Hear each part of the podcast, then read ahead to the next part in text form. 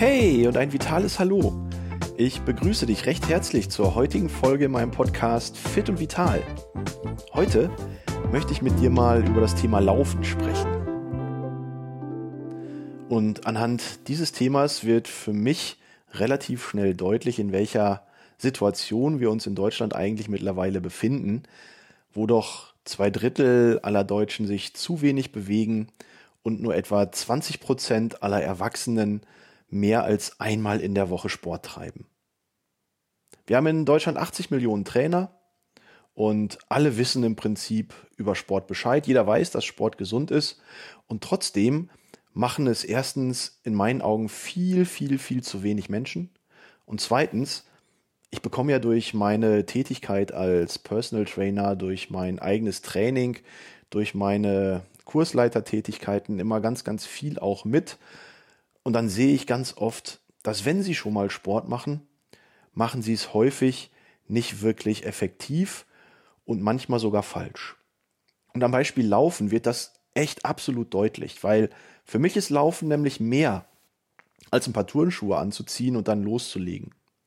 Für mich bedeutet Laufen tatsächlich auch die Auseinandersetzung mit einer qualifizierten Herangehensweise im Training. Und dann ist laufen tatsächlich unter trainingswissenschaftlichen Aspekten durchaus auch, ja, vielleicht sogar schwierig. Und da gehen aber die meisten völlig unbefangen an das Laufen heran. Die gehen zu Sportcheck, kaufen sich ein paar Turnschuhe, ziehen die abends an, laufen los, kommen zurück, sind außer Atem, sind kaputt und am nächsten Tag tun ihnen die Knie weh, der Rückenschmerz, sie haben Muskelkater in den Oberschenkeln oder wer weiß was sonst noch. Und sofort ist die Motivation im Keller und man hat das Gefühl, boah, nee, laufen, das ist irgendwie gar nichts für mich. Dabei haben diese Menschen den größten Kardinalfehler gemacht, den man im Training eigentlich machen kann, nämlich völlig unvorbereitet, absolut aus der kalten Hose loszurennen, viel zu lang, viel zu schnell Völlig unkoordiniert und ungeplant. Und dann hat man den Salat. Das ist aber das Problem, was wir in Deutschland beim Sport immer irgendwie haben, weil jeder hat das Gefühl, Ahnung von Sport zu haben oder das Gefühl, Sport kann man mal ebenso machen.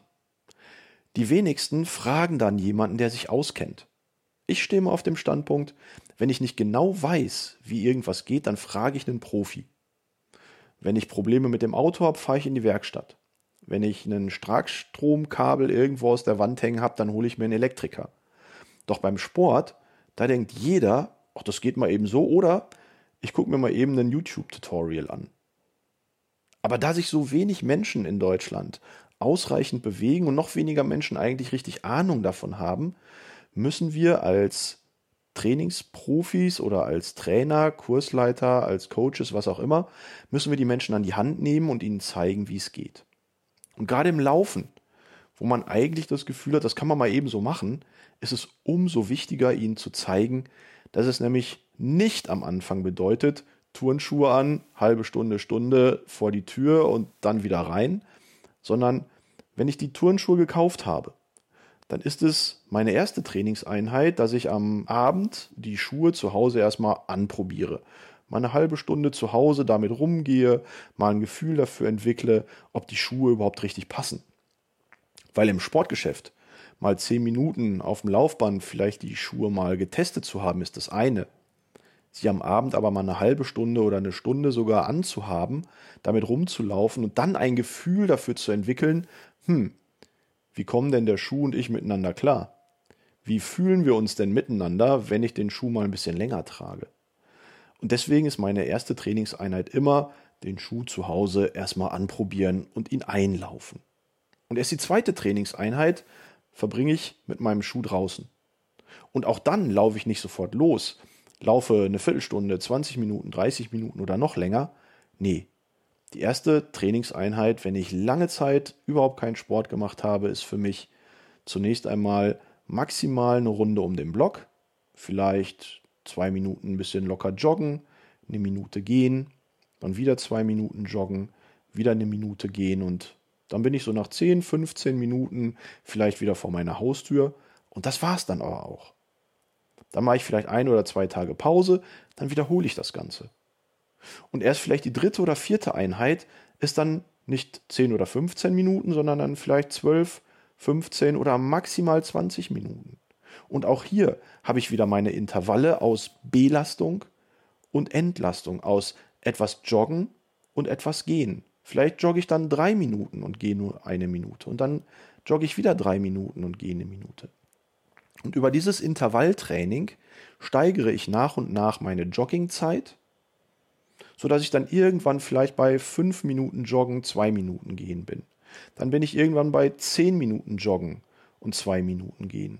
Dann bin ich irgendwann am Stück bei 15 Minuten, bei 20 Minuten und dann kann ich dauerhaft vielleicht auch mal 30, 40 oder 60 Minuten laufen. Und selbst dann habe ich ja die Möglichkeit, unterschiedliche Trainingsreize zu setzen. Selbst dann kann ich ja immer noch im Intervallbereich bleiben, also etwas höhere Belastungen mit niedrigeren Belastungen im Joggen abwechseln. Oder ich bleibe auf einem mittleren Belastungsniveau und versuche das dauerhaft konstant zu halten. Das heißt, wir sehen hier auch schon wieder zwei unterschiedliche Herangehensweisen im Training. Trainingsmethodik ist dann das entsprechende Stichwort. Intervalltraining oder Dauermethode. Und dann gibt es ja noch ganz andere Ausprägungsformen vom Laufen. Ja? Ihr habt vielleicht schon mal von LSD gehört und damit meine ich nicht die Drops, die man sich in den 70er Jahren eingepfiffen hat, um ein paar bunte Farben zu sehen, sondern Long Slow Distance Running. Versuchen, eine Strecke mit mittlerem Anstrengungsniveau so lange wie möglich zu halten. So lang wie es geht mit einem dosierten, langsamen Tempo. Und dann mal gucken, wie weit tragen mich denn meine Füße. Ein anderer Begriff ist Strake Running.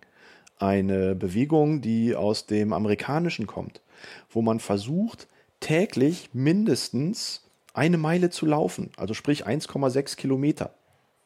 Dass daraus dann natürlich schnell auch mal zwei, zweieinhalb, drei oder fünf Kilometer täglich werden können, das steht auf einem ganz anderen Blatt.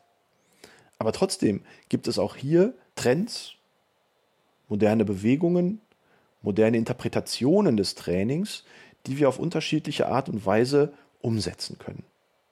Und dann ist Laufen immer noch trotzdem mehr als Laufen, weil dazu gehört natürlich auch Ausgleichstraining. Weil wenn ich mich nur aufs Laufen fokussiere, ist das toll. Fürs Herz-Kreislauf-System super.